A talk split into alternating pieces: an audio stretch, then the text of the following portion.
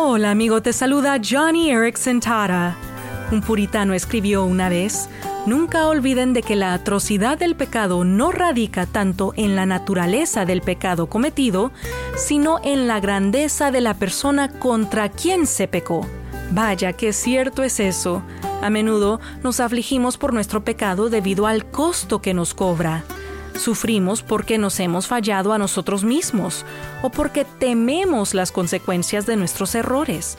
Pero Hebreos 10 nos exhorta a considerar que nuestro pecado es como pisotear al Hijo de Dios, profanar la sangre del pacto por la cual fue santificado e insultar al Espíritu de gracia.